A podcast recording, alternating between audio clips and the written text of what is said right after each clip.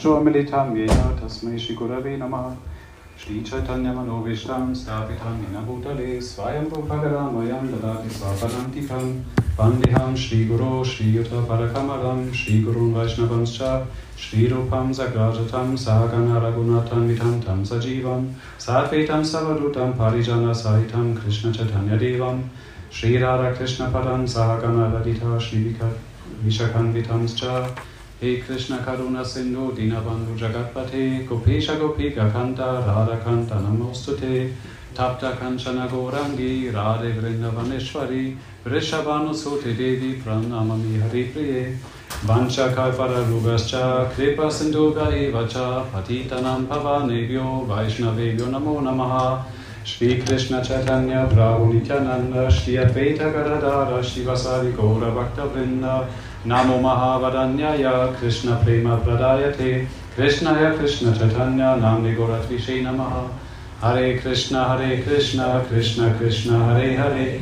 Hare Rama Hare Rama Rama Rama Hare Hare. Hare Krishna Hare Krishna Krishna Krishna Hare Hare. Hare Rama Hare Rama Rama Rama Hare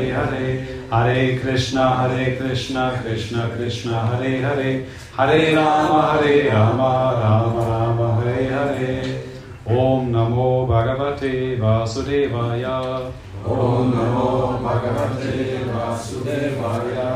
Om Namo Bhagavate Vasudevaya Om Namo Bhagavate Vasudevaya Om Namo Krishna, wir lesen aus der Bhagavad Gita, Kapitel 9, Vers 25.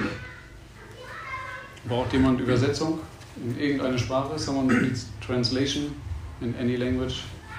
Alle sprechen Deutsch, ja? Wie immer. Sehr schön. Okay.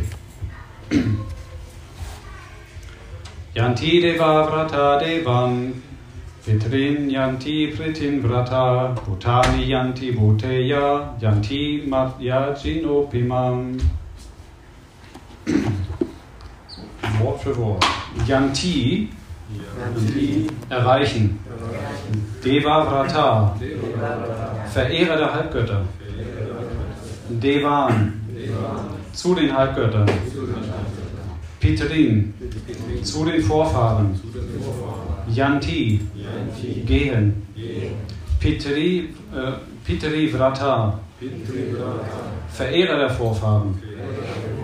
Bhutani, zu Geistern und Gespenstern.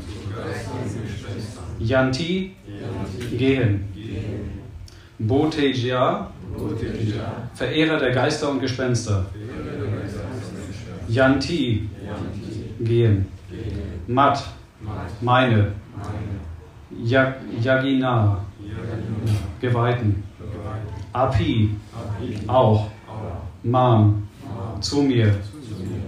Noch einmal. Yanti Deva Vrata Devan, Pitrin Yanti Pitre Vrata, Bhutani Yanti Bhuteja, Yanti Madhyajino Piman.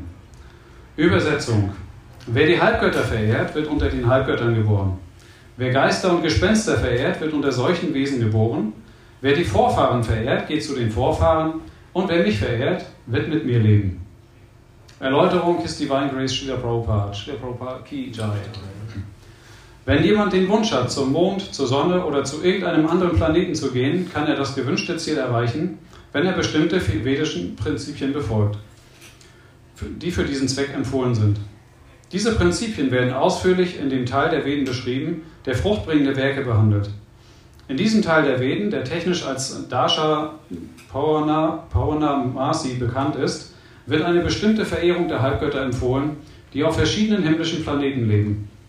In ähnlicher Weise kann man auch, wenn man einen besonderen Yagya durchführt, die Pita-Planeten erreichen. Man kann auch zu den zahlreichen Planeten der Geister gelangen und dort ein Yaksha, Raksha oder Pishacha werden. Die Pishacha-Verehrung wird auch als schwarze Kunst oder schwarze Magie bezeichnet. Es gibt viele Menschen, die diese schwarze Kunst praktizieren und glauben, dies sei Spiritualismus. Doch solches Tun ist völlig materialistisch. Ein reiner Gottgeweihter jedoch, der die höchste Persönlichkeit Gottes verehrt, erreicht zweifellos die Vaikuntha-Planeten oder Krishna-Loka. Durch diesen wichtigen Vers können wir Folgendes sehr leicht verstehen. Wenn man die himmlischen Planeten erreichen kann, indem man die Halbgötter verehrt, wenn man die Pita-Planeten erreichen kann, indem man die Pitas verehrt, und wenn man die Planeten der Geister erreichen kann, indem man schwarze Künste praktiziert, warum sollte dann der reine Gottgeweihte nicht den Planeten Krishnas oder Vishnus erreichen können? Unglücklicherweise haben viele Menschen von diesen erhabenen Planeten, auf denen Krishna und Vishnu weilen, keine Kenntnis. Und weil sie nichts von ihnen wissen, kommen sie zu Fall. Selbst die Unpersönlichkeitsanhänger fallen vom Brahmajoti herab. Die Bewegung für Krishna-Bewusstsein gibt daher der gesamten menschlichen Gesellschaft die erhabene Information, dass man einfach durch das Chanten des Hare Krishna Mantra noch in diesem Leben die Vollkommenheit erreicht, äh, erreichen und so nach Hause zu Gott zurückkehren kann.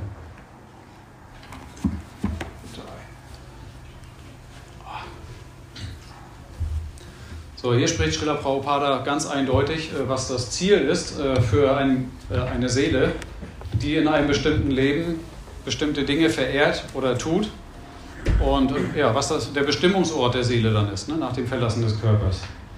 Und wir sehen, dass die materialistischen Menschen in der Vergangenheit versucht haben, zum Beispiel den Mond zu erreichen, was viele von uns wissen, was gar nicht stattgefunden hat. Das war alles nur Show, aber das, äh, das ist natürlich auch ein Trick der Asuras, dass sie andere natürlich verblenden und äh, äh, betrügen.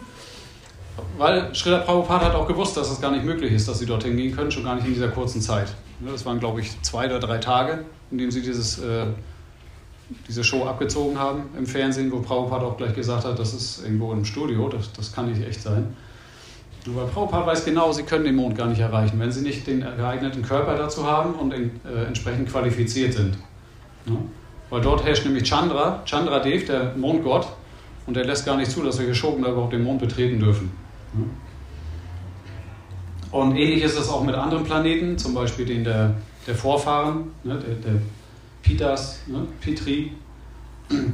So wird es beschrieben. Äh, da muss man dann bestimmte Dinge vollführen, die Vorfahren verehren und so weiter, um dorthin zu gelangen. Und genauso mit den höheren Planetensystemen. Ne? Satyaloka, Brahmaloka. Ne? Es gibt 14 Planetensysteme in diesem Universum. Es gibt die sieben unteren und die sieben höheren. In der Mitte sind wir genau ne? mit der Erde. Und zwar ist das äh, Burloka, der Erdenplanet und alles, äh, was wir hier um uns herum sehen. Und natürlich auch noch andere Planeten und äh, andere Inseln, die wir nicht sehen. Das heißt, dass äh, die, die äh, Kontinente, die wir hier sehen, diese fünf, die wir als unseren Erdglobus bezeichnen, fälschlicherweise, dass das schon alles ist mit dieser Erde. Aber eigentlich befinden sich noch viel, viel mehr Inseln ringsherum. Die können wir noch nicht sehen. Weil drumherum gibt es nämlich das echte Himalaya. Und das ist, äh, soweit ich mich erinnere, 128.000 Jojanas hoch, also eine gewaltige Höhe an Eisbergen. Und das ist für unser Auge auch gar nicht zu sehen, auf natürliche Weise. Das alles finden wir im fünften Kanto. Ich kann dann nachher auch noch etwas äh, zitieren aus dem fünften Kanto des Srimad Bhagavatam. Und dort wird das sehr genau beschrieben. Zum Beispiel über uns äh, gibt es den Burvaloka. Das, die, das sind die Planeten der Rakshasas und der Geister. Also ich habe auch äh, versteheweise immer so gedacht, die Rakshasas sind unter uns, also unterhalb des Erdplaneten weil die ja noch ein bisschen dämonischer sind und äh, noch materialistischer, aber die sind tatsächlich über uns angesiedelt, gemäß der Einteilung. Dann kommt Svagaloka, auf dem Indra herrscht, der König der Götter oder der Halbgötter, ne? Devaraj auch genannt. Das sind die himmlischen Planeten, wo sich auch die 33 Millionen Halbgötter befinden und auch Dämonen. Ne? Das ist nicht nur voller äh, Halbgötter, sondern auch von Dämonen. Und manchmal attackieren die Dämonen auch die die Halbgötter. Und dann, dann, haben sie Angst und fürchten dann um ihren Thron. Vor allem Indra ist ein sehr populär, äh, populäres Beispiel dafür, dass er immer um seinen Thron fürchtet. Und sobald ein Dämon, ein mächtiger Asura-König, sein Reich attackiert, zum Beispiel Bali Maharaj hat das mal gemacht und viele andere davor auch, dann bekam es auch mit der Angst zu tun. Ne? Und hat dann Zuflucht gesucht bei Shiva oder bei Brahma oder bei Vishnu. Bitte beschütz mich, ne? die wollen an meinem Ast sägen, an meinem Stuhl. Ne? verliere ich, verliere ich meinen Thron, kann ich nicht mehr Somarasa trinken den ganzen Tag. Ne? Ne? Ja. Das heißt, äh, selbst auf diesen himmlischen Planeten gibt es Angst. Ne? Nicht wie auf äh, den Vaikunda-Planeten. Vaikunda bedeutet ja ohne Angst, frei von Angst. Auf den himmlischen Planeten gibt es immer noch Angst. Selbst wenn sie äh, Krishna dienen auf ihre Art und Weise, Aber es ist kein reiner hingebungsvoller Dienst. Ein reiner hingebungsvoller Dienst ist gekennzeichnet von Furchtlosigkeit. Ein reiner Devoti hat keine Angst mehr. Ne? Pralat Maharaj war das beste Beispiel. Man hat ihn in eine Schlangengrube geworfen, von einem Elefanten zertreten lassen wollen, man hat ihn mit Waffen äh, äh, versucht zu verletzen, mit Gift zu ver vergiften, ne? mit Schlangengift und so weiter und äh, ihn vom Felsen geworfen. Er hatte nie Angst, er hat einfach nur weiter gechantet, ne? Lord Hari, Hare Krishna, so Lord Vishnu, so einen Namen hat er gechantet, sodass er immer beschützt war ne? von Krishna. Und äh, ja, bei den Halbgöttern, selbst auf den himmlischen Planeten gibt es das nicht. Und dort gibt es auch Angst, dass man irgendwann nicht mehr genießen kann. Selbst wenn man diese Planeten erreicht, indem man äh, fromme Werke vollführt, ne, gute Dinge tut, alles in der Erscheinungsweise der Tugend, dann mag man einen himmlischen Planeten erreichen, mit einem himmlischen Körper. Man kann sehr lange leben dort, in hohem Maße genießen. Das heißt, die Freuden dort sind tausendmal stärker als hier auf der Erde. Alles, was man dort trinkt, ne? Berauschung das Essen, die, die Frauen, Sexualität ist dort ne, vielfach stärker als hier zu genießen. Aber auch dort gibt es irgendwann ein Runterfallen. Und da gibt es auch äh, eine Beschreibung. Ich meine, Prabhupada hat das Beispiel mal gegeben. Da gab es einen Fall von einem, der dort genossen hat und er war gerade dabei, äh, romantische, sich romantische Zeit zu vertreiben mit einer Azara, mit einer, äh, wie sagt man, himmlische ja, himmlische Wesen, die dort wunderschön singen können und auch äh, wunderschöne Körper haben, wunderschön aussehen. Somit er hatte sich vergnügt und dann war seine Zeit plötzlich abgelaufen auf den himmlischen Planeten. So als wenn wir uns im Urlaub das Geld ausgeht plötzlich. So was passiert dann? Ne, der Hotelier kommt und äh, kickt uns raus, ne, wenn wir nicht bezahlen.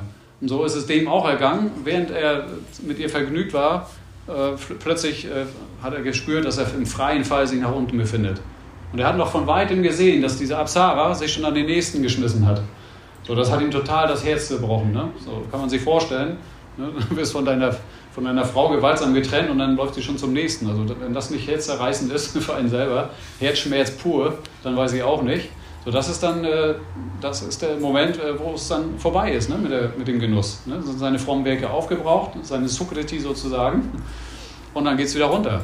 Ne, auf einen der Erdplaneten, hier zum Beispiel, der Geburt hier oder noch tiefer, muss ich dann wieder aufarbeiten. Ne? Wieder neu Geld verdienen ne? für neuen Urlaub.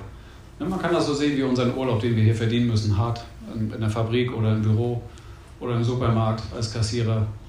Ne, sehr hart schuften, damit wir uns irgendwann mal zwei Wochen irgendwo in der Karibik leisten können, Malediven, irgendwo, wo es schön ist, wo jeden Tag die Sonne scheint.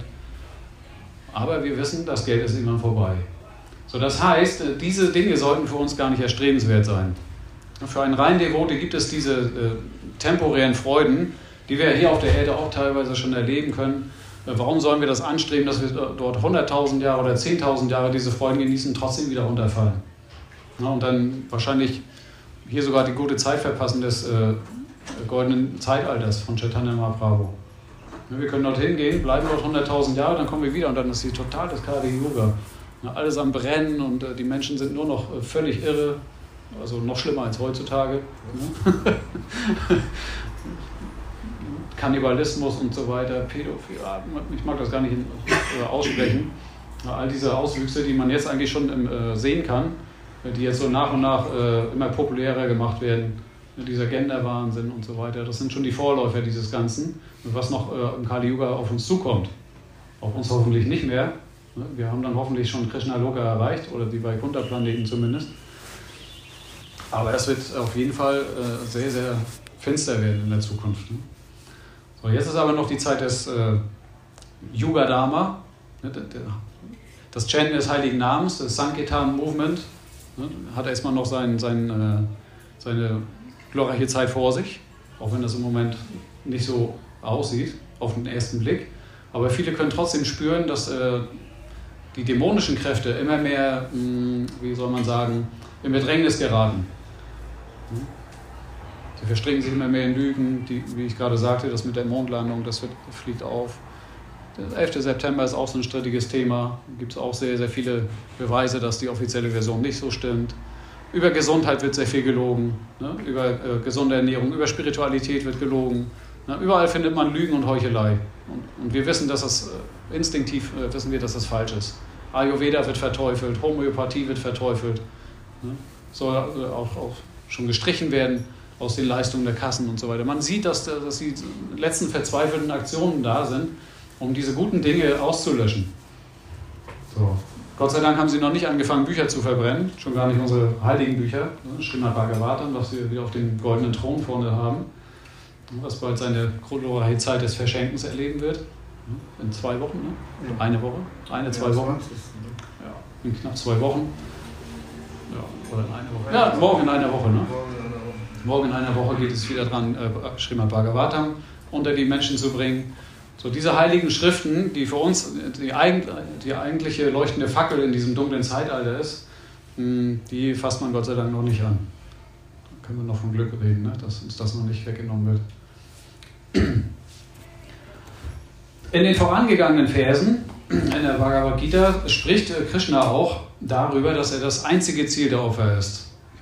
So wie, wie gerade gesagt, verehren ja viele Menschen verschiedene Halbgötter und äh, Vorfahren, um dorthin zu gelangen. So letzten Endes, äh, diese Halbgötterverehrung ist äh, für Krishna auch bestimmt. Also indirekt verehrt man Krishna, weil die, die Früchte dieser Opfer alle zu Krishna gehen. So, da wir das aber in einem falschen Bewusstsein tun, ist das natürlich nicht ganz äh, korrekt. Das ist ungefähr so, als wenn wir den Baum nur an den Ästen und äh, Blättern bewässern, aber nicht die Wurzel. So, Krishna ist die Wurzel und die Halbgötter äh, sind im Prinzip die Äste und die, die Blätter dieses, dieses Ganzen. So, es bringt natürlich nichts, das zu bewässern. Natürlich äh, läuft auch ein bisschen Wasser runter zur Wurzel. Ne? Das läuft ja letzten Endes runter zur Wurzel. Also Krishna kriegt das schon, aber unsere Intention war anders. Ne? Wir erwarten irgendwelche materialistischen äh, Dinge, materielle Güter, ne? ein schönes Leben, einen guten Job, eine schöne Frau, viel Geld, ne? vielleicht auch Ruhm, ne? Macht. So, so all diese Dinge kann man sich wünschen. Aber Krishna sagt ganz klar, dass selbst diese Dinge kann man sich von mir direkt wünschen. Man muss nicht über die Halbgötter gehen. So, man kann zu Krishna äh, letzten Endes auch diese, diese Gebete bringen. Natürlich ist das keine eine Hingabe, so wie für Devotis, die nur für äh, Krishnas Freude äh, sich was wünschen, sondern äh, das sind eigen, äh, so eigene Wünsche, ne? also eigene Motive. Aber selbst die gewährt Krishna, ne? wenn man sie aufrichtig äh, erbittet. Ne? Von ganzem Herzen. So, das ist letzten Endes aber auch nicht unser Ziel. Ne? Wir wollen ja nichts für uns haben.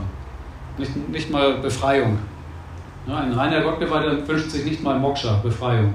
Sondern er möchte nur Krishna dienen und nur alles tun, damit Krishna glücklich ist. Das ist das eigentliche Ziel von Bhakti Yoga. Alles für die Freude Krishnas zu tun. Und deswegen sagt Krishna auch in einem Vers später, Patram Pushpam Phalam Toyam Yome Bhaktya Prayachati Tat Aham Bhakti Upatam Asnami Prayatat Manaha. wenn mir jemand mit Liebe und Hingabe ein Blatt, eine Blume, eine Frucht oder etwas Wasser opfert, werde ich es annehmen. So, da sagt Krishna ganz klar, opfere mir alles in Hingabe, mit Liebe, und ich werde es annehmen. Das heißt natürlich nicht, dass wir nur ein Blatt, ne, irgendwo vom Baum, gibt ja genügend Bäume in der Gegend und Wasser gibt es auch, dass wir nur Blätter und Wasser geben sollen, sondern das ist gedacht für die Armen, die nichts anderes haben. Für die ist es genü genug, wenn sie diese Dinge opfern. Für uns aber, die in Lohn und Brot stehen, die sich andere Dinge leisten können, ist es natürlich ratsam, Dinge zu opfern, die sehr, sehr schön sind, sehr lecker sind, die auch etwas kost, äh, kostspieliger sind. So äh, angemessen, äh, ich sage mal, ein angemessenes Jager muss das sein. Ne? Gemessen an unserem Verdienst sollen wir auch äh, die entsprechenden Früchte an Krishna abgeben. Ne? Weil Krishna sieht ganz genau, was wir nicht geben. Ne? Es zählt nicht das, was wir geben, sondern was wir nicht geben. Wenn wir eine Milliarde auf dem Konto haben, geben wir aber nur 10 Euro. Ne? Das sind vielleicht äh, 9 Euro mehr als ein armer Bettler geben kann, aber wenn der Bettler diesen einen Euro mit Liebe und Hingabe gibt, dann akzeptiert Krishna den Euro lieber als diese 10 Euro, die wir von unserer Milliarde abgeben. Das ist das Prinzip. Denn Krishna akzeptiert nur unsere Liebe, unsere Hingabe und nicht das, was wir geben. Ne? Egal, was wir kochen, wie viel wir kochen, ne, das spielt keine Rolle, sondern die äh, entscheidend ist halt, in welcher Stimmung wir es geben. Ne? geben wir in Liebe und äh, Hingabe.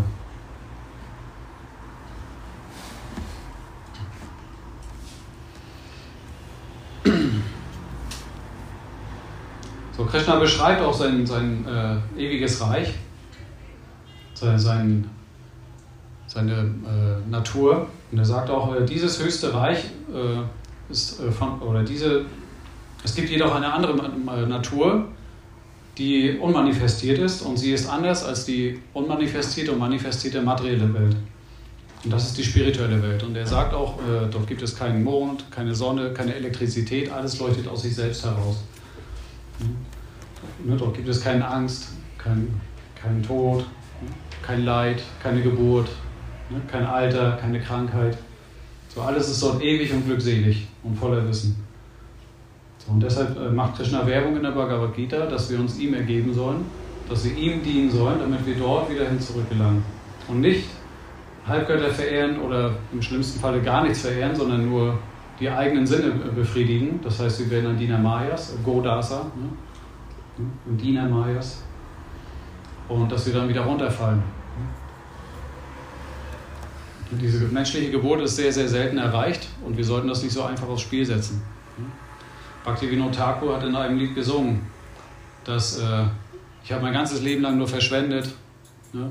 und nicht eine Sekunde äh, Dienst für Krishna gemacht, so wem soll ich diese unglückselige Geschichte erzählen? Ne?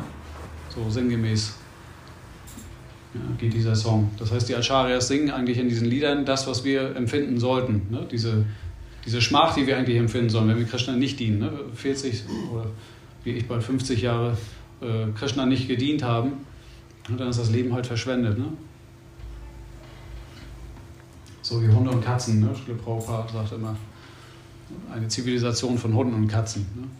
Cats and Dogs Civilization. Ne? Einfach nur leben, äh, essen und sterben, ne? wie, wie die Tiere. Das sollte ist nicht angemessen für einen intelligenten Menschen. Ne? Ein intelligenter Mensch sollte das höhere Ziel erreichen, ne? das höchste Ziel. Und das ist äh, die Perfektion des Yoga, dass wir immer in Krishna äh, versunken sind. Ne? Krishna sagt, Man, Mana, Bhava, Mabhakto, Madhyachimam Namaskuru. Denke immer an mich, Ne? Werde mein Geweihter, verehre mich, ne? vergess mich nie. Ne?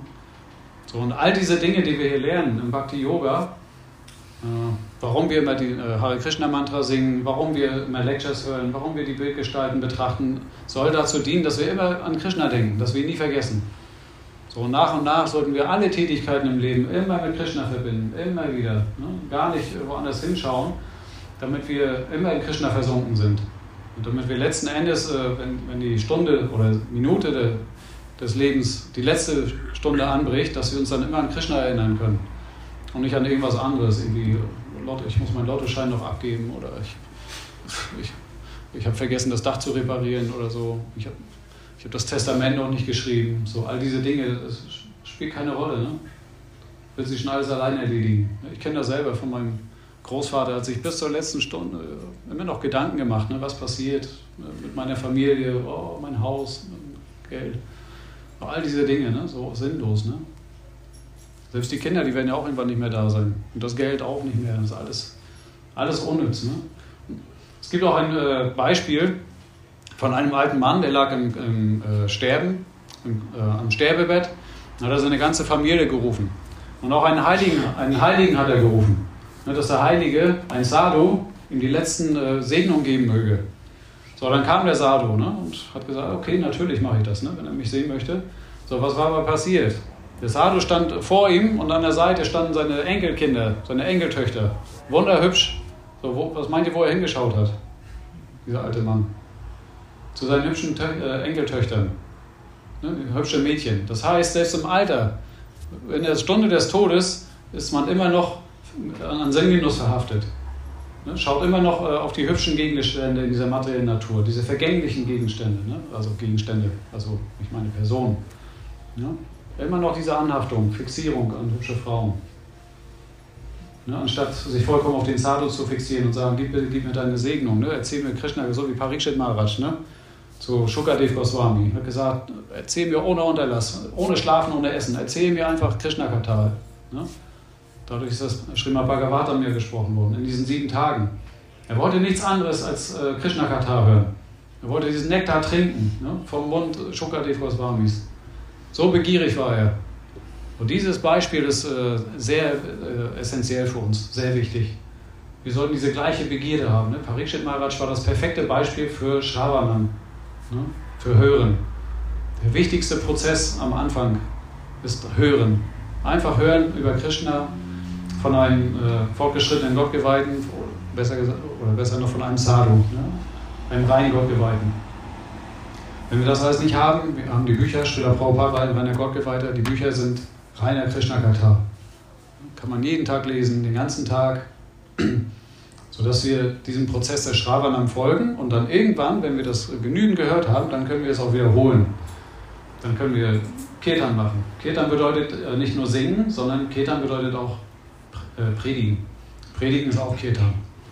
Das heißt, wir können dann auch zu anderen Leuten predigen. Ne? Hier, schau mal, da gibt es ein höheres Ziel im Leben. Ne? Nicht nur Geld ansammeln, berühmt werden, ne? fünf Häuser haben, zehn Autos, ne? zehnmal im Jahr in Urlaub fliegen. Ne? Hier gibt es noch was anderes, ne? was ewig ist. Ne? Ja, Krishna sagt, diese meine göttliche Energie, ne, diese drei Erscheinungsweisen der materiellen Natur sind sehr, sehr schwer äh, zu überwinden, aber wer sich mir ergibt, der kann sie sehr leicht überwinden und hinter sich lassen. Ne? Also Krishna sagt ja auch am Ende der Bhagavad Gita zu Arjuna, äh, Savadaman Parityaja, Mam Ikam Sharanam Aham Tvam Sava Papibyo Makshari Shamima Suchaha. Ne? Just surrender unto me. Also er gibt dich einfach mir, gib alle Arten von Unsinn auf, also äh, auch alle Arten von Religion, gib sie auf, er gibt dich einfach mir. Ich werde dich befreien von allen sündhaften Reaktionen auf deine Taten und ich werde dich beschützen. So, Krishna hat aber nicht gesagt, wie. So, deswegen kam er als Chaitanya Mahaprabhu und hat diesen Prozess gezeigt, wie man sich ergibt. Ganz praktisch. Ja, hat die Form äh, die äh, goldene Haupttönung von Srimati Radharani angenommen und auch die Gemütsstimmung von Srimati Radharani kam in seiner goldenen Form als äh, Gauranga Mahaprabhu und hat uns gezeigt an seinem Beispiel, wie man Bhakti Yoga praktiziert, wie man chantet, wie man sich einem spirituellen Meister ergibt, wie man den Gottgeweihten dient. Ja, an einem perfekten Beispiel. Und er hat auch noch sehr, sehr viel mehr über Krishna gesagt, was in der Bhagavad Gita nicht so ausführlich steht. So, Chaitanya Mahaprabhu ist deswegen für uns das äh, äh, Superbeispiel, ich sag mal, das Überbeispiel, ne? wie, wie man sich eigentlich Krishna ergibt, ne? Wie man sich verhält, ne? das richtige Verhalten, wie man sich beschützt äh, und wie man sich äh, vor Maya beschützen kann, wie man sich, mh, hm, ich sage mal, fernhält von, von allen Einflüssen von Maya, um nicht zu Fall zu kommen. Deswegen war Chaitanya Mahaprabhu auch sehr strikt, auch mit seinen Schülern. Ne? Das eine Beispiel, wo der Schüler äh, Reis besorgt hat und dann notwendigerweise, um, um, diesen Reis zu besorgen, auch mit einer Mataji zu tun hatte, ne? mit einer älteren Mataji. Und äh, Chaitanya Mahaprabhu hat dann gefragt, na, wo hast du den, äh, diesen leckeren Reis? Ja, ich bin von da und da, von der. Ah, du warst dort, äh, hast also Gemeinschaft mit dieser Frau gehabt und äh, war nicht sehr begeistert davon. Und äh, hat ihn sehr, sehr äh, hart bestraft. Völlig simple Sache heutzutage äh, schauen wir darüber hinweg. Ne? Oder das Beispiel von Chota Haridas, den er dann verbannt hat, mit der sich dann das Leben genommen hat. Ne? Und als er das zur Kenntnis genommen hat, dass er, er im Prinzip Selbstmord begangen hat, hat er gesagt, ja okay, nice. Klingt sehr, sehr hart und äh, unbarmherzig und sehr grob. Aber äh, das, im Prinzip war das nur ein Beispiel, um ein Beispiel zu geben, äh, dass wir uns sehr, sehr in Acht nehmen müssen, vor allem die Brahmacharis und Sannyasis vor Gemeinschaft mit Frauen. Sehr, sehr gefährlich, äh, das kann uns sofort zu Fall bringen. Die der wunderschöne Gesang einer, einer Frau kann selbst einen äh, Heiligen äh, zu Fall bringen. Was zu sprechen von, von der Form, von dem Aussehen ne? einer Frau wenn selbst die Stimme schon so bezaubernd sein kann, ne? dass man verwirrt wird, oh, schön, ist man gleich bezaubert. Ja, sehr gefährlich, Maya sehr stark. Deswegen müssen wir diesen äh, äh, Dienst praktizieren, Bhakti-Yoga praktizieren, um uns letzten, äh, letzten Endes äh, zu qualifizieren, um Eintritt zu erhalten in die spirituelle Welt. Das heißt, letzten Endes ist das wie ein Trainingscamp. Und in der materiellen Welt kennen wir das ja auch, wenn jemand zum Beispiel auf der Bühne äh, ein Konzert geben möchte, dann kann er nicht einfach auf die Bühne steigen, irgendwie ein Instrument in die Hand nehmen. Jagora weiß das, man muss sehr, sehr viel üben, oder? Um Gitarre zu spielen, Harmonium zu spielen, muss man sehr, sehr lange und hart üben. Das ist nicht einfach so, oh, ich bind mir die Gitarre um den Hals, spring da rauf, Stirnband um den Hals, vielleicht noch eine schöne Kriegsbemalung, eine zerfetzte Jeans und jetzt geht's los. So einfach ist das nicht, ne? Dann blamiert man. Dann blamiert man sich nur und man fällt runter. Die werden dann runterzählen von der Bühne und vermöbeln. So, dann können wir uns vorstellen, wenn, wenn wir zu den himmlischen Planeten wollen mit Raketen, dann werden wir uns auch vermöbeln. Ne? Was haben wir da zu suchen? Ne? Gar nicht qualifiziert. Wir werden diesen Ort nur verunreinigen. Ne? Und die spirituelle Welt würden wir auch nur verunreinigen ne? mit unseren materiellen Wünschen. Ne?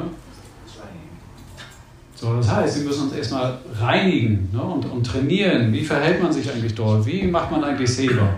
Ne? Was für Regeln muss ich befolgen? Ne? Krishna hat ja die Regeln nicht umsonst etabliert, damit wir uns langsam reinigen und disziplinieren, damit wir diese, diesen Bhakti-Yoga auch ordentlich ausführen können, unter der Anleitung eines spirituellen Meisters. Ne? Nicht einfach so, ich lese das in einem Buch und ah, ich mache das mal irgendwie, ich stelle mir dann da irgendwas zu Hause hin und dann mache ich da irgendwas. Nein, nein, man muss schon die Anweisungen haben, ne? die Anleitung von einem spirituellen Meister oder zumindest von fortgeschrittenen Gottgeweihten, die uns in dieser Kunst des Bhakti-Yoga unterweisen, ne? die uns das beibringen.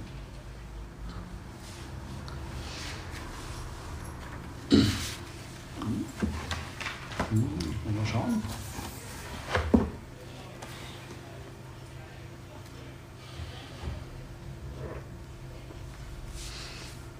Es war ganz witzig, wie ich eigentlich zu diesem, äh, auf diesen Vers gekommen bin. Ich habe vor einer, über einer Woche erfahren, ich äh, musste spontan einspringen.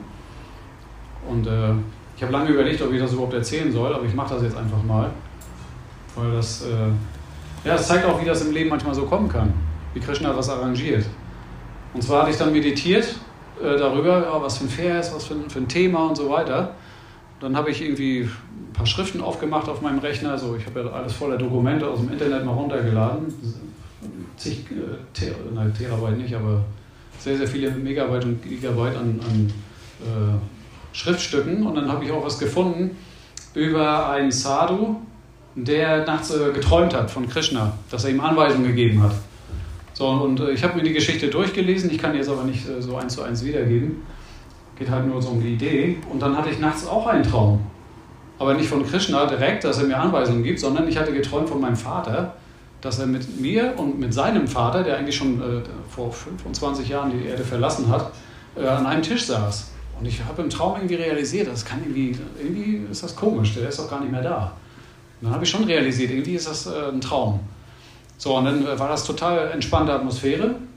Ein Bruder war auch noch dabei, der saß dann rechts von mir, links saß dann mein, mein Großvater und mein Vater. Und mein Vater war, sah total erleichtert aus, so, als, als wenn er ihn schon Jahre nicht mehr wieder gesehen hat, was ja der Fall war. Und ich habe gedacht, wie hat er es geschafft, ihn von da wiederzuholen? Ne? Geht doch gar nicht. Ne? So, du musst ihn ja irgendwo aus den Unterwelten wieder rausgezogen haben ne? oder durch irgendeine Segnung. Und die haben sich dann da irgendwie unterhalten und ich dachte, irgendwie ist das merkwürdig. Und dann habe ich irgendwann mal so gemacht, so wie, wie Kumpels das so machen am Stammtisch. Ich sage, äh, Opa, ne? ich sag, wie, wie geht's dir eigentlich so? Ne? Und er so, ja, ja, nice und so. Und dann haben wir irgendwie geplaudert, aber ich weiß nicht mehr, um was es ging. Im Traum ist das ja so, man kriegt das immer nicht so, so hundertprozentig äh, mit. Man, man, realisiert irgendwas, aber nicht so im Detail. Man, kann auch seine Hände nicht sehen im Traum. Hat das schon mal jemand gemerkt? Man, man sieht seine Hände eigentlich nie. Ne? Ja, jedenfalls war das eine sehr merkwürdige, merkwürdige äh, Geschichte.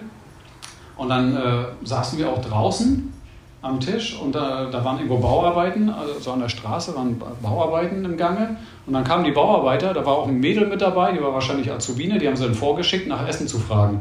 Und ich hatte äh, Essen gekocht, irgendwie eine Suppe, die, die irgendwie ein bisschen zu viel Kurkuma hatte, habe ich gemerkt, die war ein bisschen zu gelb, ne, hat aber trotzdem geschmeckt. Und sie fragte, können wir was zu essen haben? Ich sage, ja, ja, natürlich. Ne? Und ich sofort geschnallt, ja, natürlich, Prasada müssen wir verteilen, warum nicht? Ne? Ist, doch, ist doch schön, wenn wir was verteilen. Dann war auch noch Brot da, habe ich noch Brot geschnitten, habe ich das verteilt. Da habe ich so gedacht, ja, Prasadam-Verteilung muss ja auch weitergehen. So, all diese Dinge waren im Traum und ich fand das irgendwie schon so lustig. Und dann äh, wechselte die Szene und dann saßen wir irgendwo in einem dunklen Gewölbe, so wie, wie in einem Keller. Und dann habe ich meinen Opa gefragt, sag mal, äh, wo warst du denn die ganze Zeit? Dann warst du in der spirituellen Welt oder so? Einfach so mal äh, rein rhetorische Frage. Und er sagt, nee, nee, da war ich nicht, dann wäre ich ja nicht mehr hier. Ne? Nee, ich war schon irgendwo anders, aber jetzt, bin ich komischerweise wieder hier. Und äh, so, irgendwie kam das alles so zusammen im Traum. Ne? Und dann verschwand mein Opa aus dem Traum und dann war ich nur noch mit meinem Vater allein und dann habe ich die ganze Zeit gepredigt zu ihm. die ganze Zeit gepredigt, Bhagavatam, Bhagavad Gita, alles, bum, bum, bum, immer rein. Und mein Vater ist ja schon so am Taumeln gewesen. Ich so, äh, und er sagte, so, ich habe nicht ein Wort verstanden. Und sind so, oh ja, oh Gott, ja, das ist typisch. Ne? ich quatsch und quatsch und quatsch und äh, der andere kriegt das gar nicht rein. So, im Prinzip in diesem Traum wurde mir gezeigt, dass dieses übermäßige Predigen äh, gar nicht so viel bringt. Und äh, mein Vater hat gesagt, ja, ich bin eigentlich auch wieder total zerrissen, weil mein, Opa, mein Vater jetzt schon wieder weg ist und so weiter. Dann habe ich gesagt, ja, Lili, das war noch nicht so effektiv dann, ne, dieses Predigen. Und äh, da, wurde, da wurde mir dann so irgendwie klar, ja, man muss da sehr behutsam vorgehen. Ne? Beim Predigen muss man sehr vorsichtig sein. Man muss auf die Leute eingehen und man muss wirklich von ganz unten anfangen. Ne? Und äh, ja, letzten Endes ist es auch äh, in, der, in, der, Wirklichkeit so, dass es sehr schwierig ist, auch zu den eigenen Eltern zu predigen. Ne? Weil die eigenen Eltern sind immer noch so äh, eingestellt, das sind meine Kinder und ich habe denen eigentlich was zu sagen. Ne? Warum soll ich denen denn zuhören? Was könnt ihr denn schon besser wissen als ich? Das macht die Sache sehr, sehr schwierig. Aber wenn die Eltern äh, immer mehr sehen, dass die, dass die Kinder Fortschritt machen und auch glücklich sind mit dieser Lebensweise, und äh, wenn sie, ich sage mal, die Augen dafür haben äh, und auch äh, ich sag mal, es zulassen zu akzeptieren, wenn das Ego nicht zu stark ist, dann kann das sein, dass sie auch anfangen zuzuhören ne, und sagen, okay, ich werde das auch mal machen, ich werde auch mal mit Fleisch aufhören, Alkohol, Zigaretten, Kaffee, das lasse ich alles mal sein. Und es gibt da tatsächlich auch viele Beispiele von Devotis, die es geschafft haben, ihre Eltern auch zu Devotis zu machen. Ich kann jetzt kein bekanntes Beispiel sagen, aber das gibt es natürlich auch. Das zeigt dann auch schon, dass die Eltern schon etwas fortgeschrittener waren. Ne? Aber im Allgemeinen ist es sehr schwierig. Ich denke, viele wissen das aus eigener Erfahrung, dass das Bepredigen der eigenen Familie sehr, sehr äh, hartes Brett ist.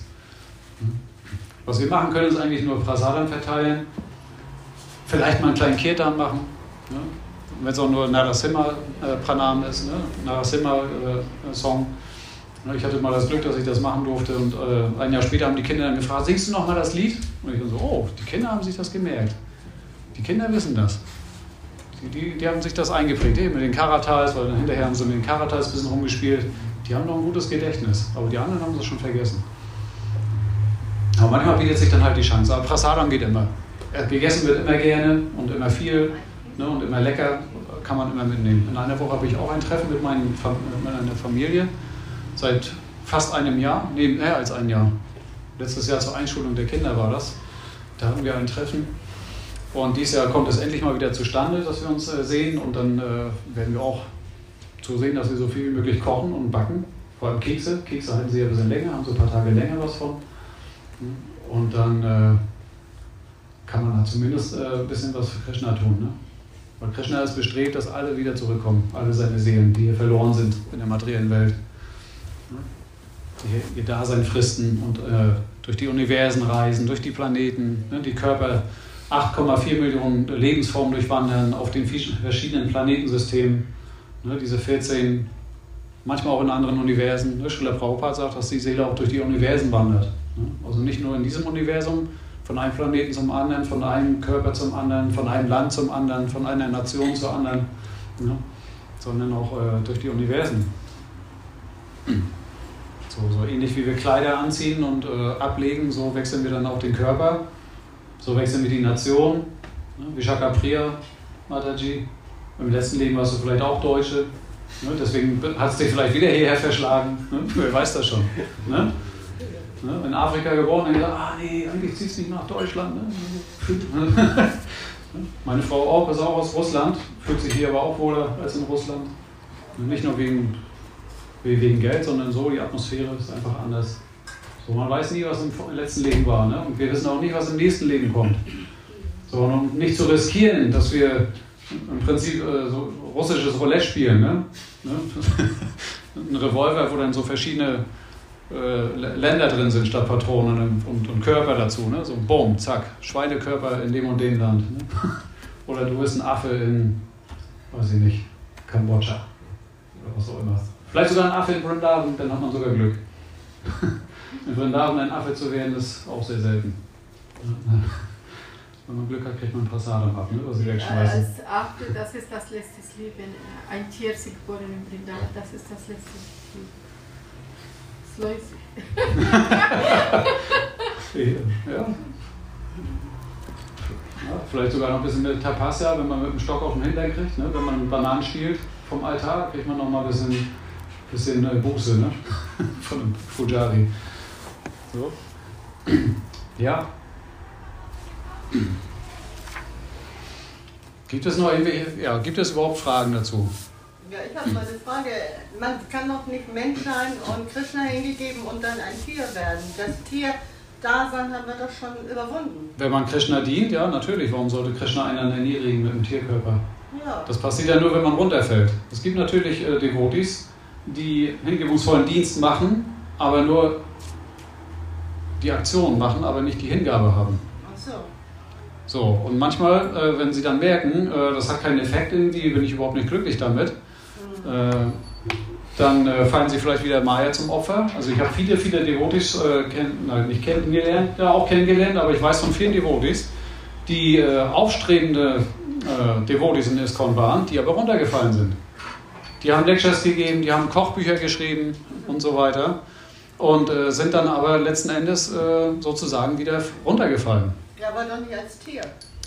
Das weiß man ja nicht. Noch Ja, manche. Richtig, gar nicht Haikitai. Ich nicht über Haikitai. Wo die Reise hingeht, das entscheiden wir ja nicht, das entscheidet ja Yamaraj. ne? wenn, man wieder, wenn man wieder sündhaft handelt und das überwiegt, dann kommt man zu Yamaraj. Ne?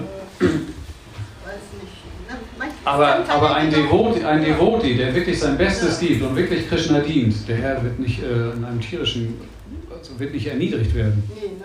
Das Nein. können wir auch nicht vorstellen. Krishna gibt ihm dann eine, äh, äh, die nächste Gelegenheit, weiter Fortschritt zu machen. Ja. Ne, wir- Wir hatten das schon in, in vielen Versen äh, mal behandelt, dass äh, selbst der gefallene Yogi im nächsten Leben Geburt nimmt in einer äh, Sadhu-Familie oder, oder in einer aristokratischen Familie, ne, indem er die Gelegenheit bekommt, an den Fortschritt des letzten Lebens anzuknüpfen. Ne, das heißt, eine wohlhabende Familie, ne, wo er sich keine Gedanken um Geld verdienen machen muss, äh, die oder in einer Brahm brahminischen Familie, ne, in Vrindavan, ne, oder du wirst geboren in einer Devoti-Familie, ne, die sehr fortgeschritten ist, sodass du dort weitermachst.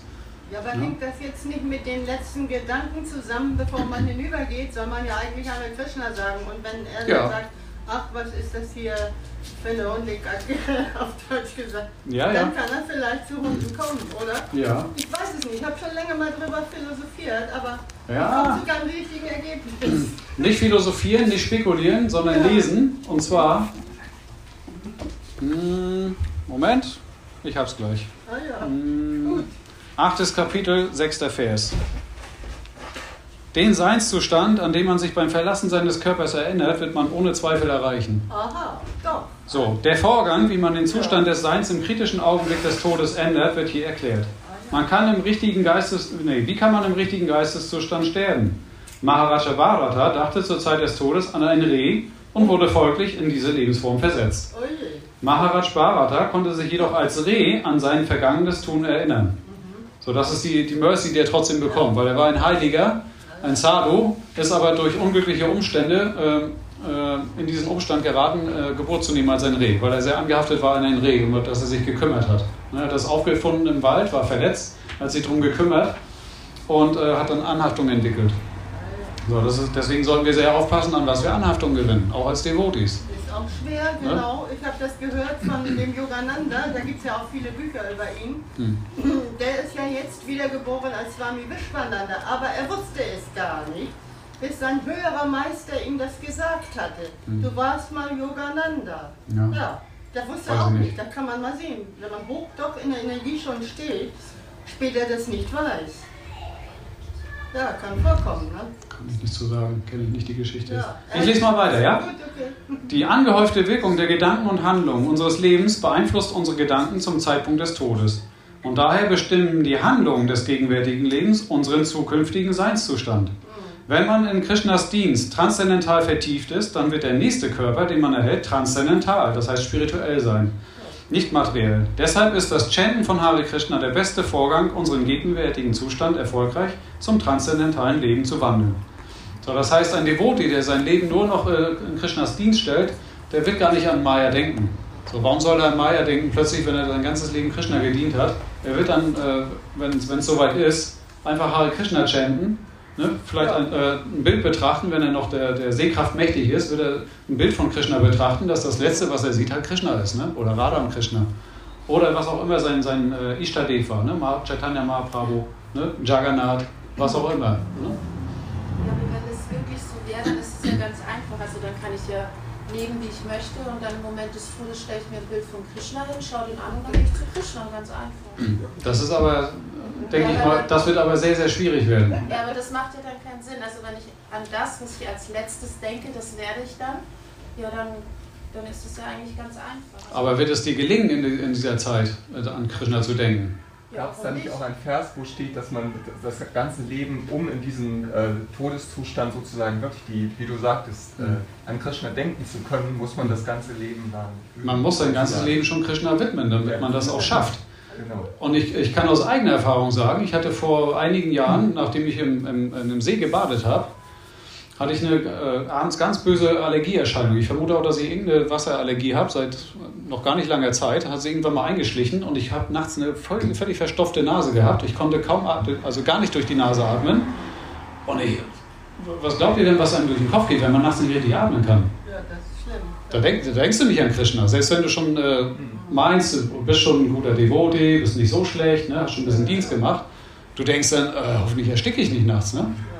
Ne, weil, weil die Kehle ist auch zugeschwollen, das fing alles an zu jucken hier, das schwoll immer mehr zu. Und dann denkst du, Hauptsache ich erstickt nicht, ne? was mache ich denn, wenn ich keine Luft kriege? Dann denkst du schon dran, ja, was mache ich dann? Ambulanz anrufen, die Frau äh, schütteln und schon Telefon. Das ist äh, Maya sehr stark. Du denkst dann, oh, wie rette ich meinen Körper? Ja, das, das ist, ist, nicht so einfach, an Krishna zu denken in so einem Moment. Erstmal kriegst du Angst und Panik. Ja, ne? Krishna, was soll ich machen? Wenn ja. bei mir sowas auch Genau, du kannst zwar zu Krishna beten, Krishna, was soll ich jetzt machen? aber trotzdem wird, wird das Ganze überlagert von, von Angst. Ja, ne? Von Todesangst. Das kann ich, das, das kann ich ganz offen zugeben. Das ist so, das ist einfach so. Das ist die Natur der Seele, ne? der bedingten Seele, dass sie erstmal Angst um den Körper hat, weil wir jahrzehntelange Anhaftung an diesen Körper haben. Ne? Ihn gepflegt und gehegt haben, ne? gecremt und äh, hier und schön. Ne? Und bloß nicht verletzen, ne? immer aufpassen. Das ist nicht so einfach.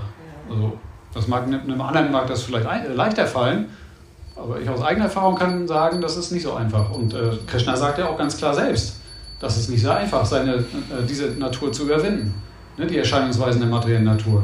Ne? Das ist sehr, sehr schwierig. Ja? Glaube, das ist ja die Vorbereitung. Also das, das sich hingeben zu Krishna ist ja auch die Vorbereitung, also jedenfalls sehe ich das so, auch auf meinen Tod und vorbereitet zu sein. Also mhm. auch mit dem, was, was, was Sie eben gesagt haben, also dann brauche ich das mein ganzes Leben ja nicht machen, nur im letzten Augenblick des Todes, abgesehen davon, dass ich nicht weiß, wann mein letzter Augenblick ist, mhm. ist das für mich, glaube ich, die Vorbereitung einfach auf dieses, auf dieses Ende. Ja, ja. Also so, das, ist richtig. Ist, das sehe ich als meine Lebens, äh, also ja, in diesem Zusammenhang als meine Lebens. Absolut, ja. Also es, heißt, es heißt ja, dass wir eigentlich mit der Geburt schon anfangen zu sterben. Ne, Prabhupada hat das Beispiel mal gegeben. Ein Kind, das zwei Wochen alt ist, da sagen wir, ja, ist schon zwei Wochen alt. Aber eigentlich äh, muss man sagen, das Kind ist schon seit zwei Wochen gestorben. Das ist, äh, ja, das ist äh, vom absoluten Punkt gesehen, beginnst du sofort zu sterben eigentlich, weil der Tod gewiss ist. Natürlich wissen wir nicht, wann es soweit ist, aber du stirbst mit jeder Sekunde. So, und um uns auf das Ende vorzubereiten, deswegen sagt Krishna, denk immer an mich und vergess mich nie. Denk immer an mich. So. Damit sagt er das ganz klar. So, und wir bereiten uns auf diese Zeit vor. Und äh, wenn wir äh, Dienst machen, das heißt, wenn wir immer in Krishnas Dienst beschäftigt sind, dann bereiten wir uns perfekt auf dieses Ende vor. Ja? Das heißt, wir füllen das Glas nicht mit, mit, äh, mit irgendeinem Schmutz, sondern mit sauberem Wasser. So, und am Ende des Lebens trinken wir dann halt nur sauberes Wasser und nicht äh, schmutziges Wasser. So, das ist mal als einfaches Beispiel aus dem Stegreif. Ja? Du kannst ja nicht am Ende des Lebens erwarten, wenn du deinen dein Geist nur mit unreinen Dingen gefüllt hast, dass dann hinterher irgendwas etwas äh, Reines rauskommt. Ne? Genau wie ein Computer. Wenn du ein Programm schreibst und du programmierst nur Unsinn rein, dann kommt nicht hinterher ein super Programm raus. Das ist die Natur der Dinge. Ja, das ja, ist ein schönes Beispiel. Da gab es das Beispiel von der Frau von Kashiraj, den kennt ihr vielleicht nicht, der war der Servant von Harikish und seine Frau hatte Krebs mhm. und die hat nie äh, Schmerzmittel genommen. Die wollte keine Schmerzmittel nehmen. Mhm. Und die hat dann am Ende ihres Lebens also wirklich mega viel toleriert, aber die wurde dann zum Moment des Todes, weil sie sehr fixiert und war dann, Mhm. konnte man sehen, war sehr spirituell erleuchtet, Mhm. äh, weil sie das so toleriert hat. Mhm. Und wenn wir zum Ende des Todes nochmal Morphium und dies und das und jenes, Mhm. kann das auch sein, dass wir da so ein bisschen, ähm, ein bisschen Malle sind. ne? Und da gab es einen Devoti, der ist, die, die Frau ist gestorben vor einem halben Jahr in Abenteuer in so einem äh, Haus und die Devotis haben sie begleitet zum Ende ihres Lebens. Und der Gora Hari, der Tempelpräsident, hat dann auch immer gesagt, ja, wir sind doch Devotis und die müsste doch jetzt einfach so leicht sterben. Und die- die Erfahrung, die sie mit dieser Frau gemacht haben, die war auch jahrelange Devoti, dass sie mega stark an, an, am Leben festgehalten hat. Mhm. Und dass sie ganz schwer hatte, zu, sich zu lösen von diesem Mhm. Das war ihre, seine Erfahrung so, aus der Realität sozusagen, wenn wir Sterbebegleitung machen. Sterbebegleitung ist ja auch ein schwieriges Thema. Da muss man auch selber starke Nerven Mhm. haben und so ein bisschen eigene Stärke. Aber die haben gemerkt, selbst die Votis in dem Moment sind dann auch nicht nicht so leicht zu sterben. Ja. Ja, wir wissen ja nicht, wo wir hinkommen, was uns dort erwartet, Jayagora. Das ist ja das Problem. Ne? Hier wissen wir alles, dass die Leute hier so. Auch nicht, Ne? du nicht. Nee, Ja. brauchst du nicht. Ne? Nee. Ich möchte einen kleinen Themawechsel vorschlagen, wenn ich darf. Okay, Themenwechsel. Eine kleine, eine kleine Information bezüglich äh, des Aufbaus des Universums. Ne? Mhm. Also ein gewisser äh, Rajendra Kumar Prabhu. Bitte etwas lauter. Ja, Rajendra Kumar Prabhu, nicht der äh, Deutsche, sondern der, der russische Devotee, das ist ein Astrologe. Und der macht auch Bhakti Vaibhava und den Kurs. Und er hat eine Abschlussarbeit äh, darüber gemacht, wie äh, das Universum aufgebaut ist. Und da hat er sozusagen zwei Sichtweisen erklärt. Die eine Sichtweise ist die spirituelle, die man aus dem Srimad Bhagavatam kennt, dass, dass die Erde flach ist und so Mhm. weiter, das, was du gesagt hast, dass da viel mehr Kontinente sind und so weiter und so weiter. Und dann hat er aber äh, nochmal eine andere vedische Literatur zitiert, also das Mhm. Sri Surya Siddhanta. Das ist eigentlich so ein Mathebuch, wo auch äh, die Welt so erklärt ist, wie die äh, modernen Wissenschaftler das jetzt heute sehen, dass die Erde rund ist, also kugelrund äh, rund ist. Mhm. Die Abstände zwischen Mond und Erde, Sonne und Erde und so weiter sind da so präzise wie jetzt gerade gemessen angegeben auf weniger als äh, 0,1% äh, Abweichung Mhm. und so weiter und so weiter. Und da meinte er, äh, dass wenn man sich mit dem Aufbau des Universums beschäftigt, dann sollte man sich äh, klar machen, dass in spirituellen Büchern, in rein spirituellen Büchern, eine spirituelle Sicht geschildert wird. Ne? Mit dem Delfin, der durch die Nakshatras springt und so weiter, Mhm. das, das sieht man ja nicht. Ne? Mhm. Aber man sieht auf jeden Fall die, die Sterne und so weiter. Ne? Und äh, dann hat, man, hat er gesagt, dass wenn man sich aber das Materielle anguckt, dann sollte man sich auf das Sri Surya Siddhanta beziehen. So, das ist nur so eine, so eine interessante Sichtweise. Das ist jetzt nicht meine Meinung, es ist Mhm. das, was er geschildert hat. Und da sollte man immer mal zwischen unterscheiden, dass man, wenn man anfängt, das Materielle mit dem Srimad Bhagavatam zu beschreiben, dass man auf dem falschen Pfad eventuell sich befindet, weil das äh, Srimad Bhagavatam beschreibt die spirituelle Sicht. Sie beschreibt sozusagen den, ähm, den Körper äh, Vishnus, so wie er sozusagen zu, ähm, so wie man ihn ansehen kann Ja. aus dem Srimad Bhagavatam. Das, das meint er. Aber eine zweite Sache ist eine Frage. Also äh, es gibt ja die Geschichte, also zu deiner Geschichte, was, was du erzählt hast von einem sterbenden Mann, der ein Sadhu gerufen hat, aber sich trotzdem irgendwie die Enkeltöchter angesehen hat.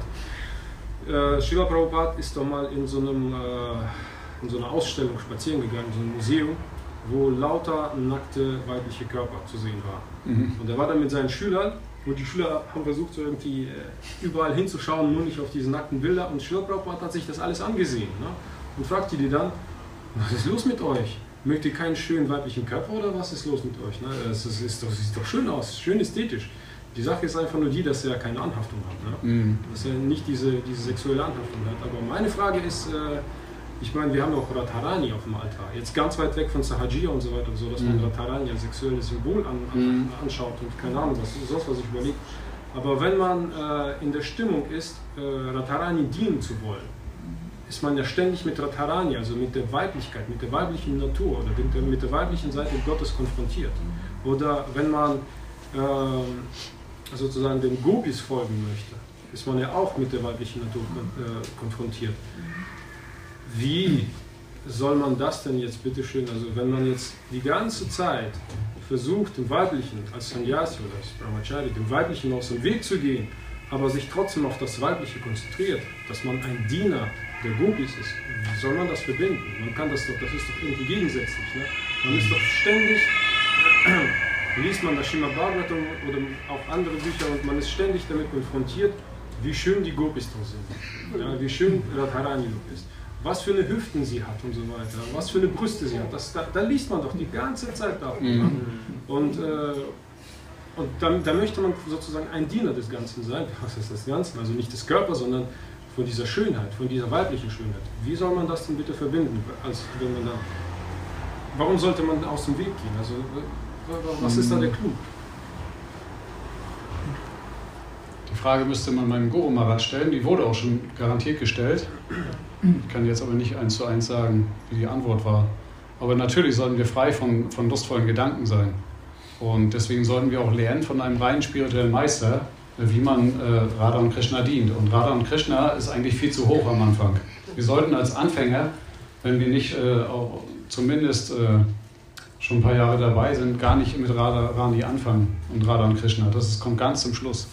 Am Anfang äh, zum Beispiel ist äh, Jagannath Baladev Subhadra, das ist auch das, was äh, Guru Maharaj immer sagt, vor allem als Haushälter, Jagannath Baladev Subhadra.